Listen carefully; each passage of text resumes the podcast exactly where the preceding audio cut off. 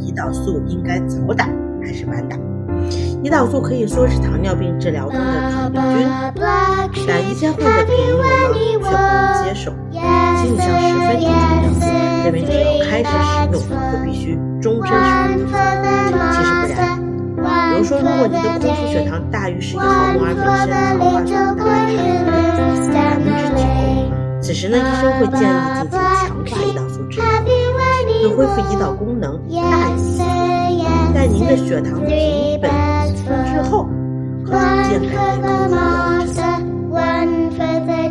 还有一些患者朋友呢，会认为口服药对肝肾有损伤，应尽早打胰岛素。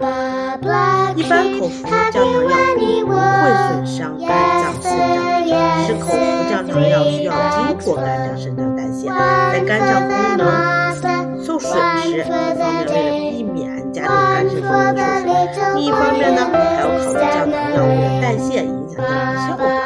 所以选择降糖药物前，我们会追逐监测肝肾功能。降糖药物的选择都是有实证的，所以我们无论是使用胰岛素还是使用药物，都应遵守正确使用。明白了吗？下期见哟，拜拜。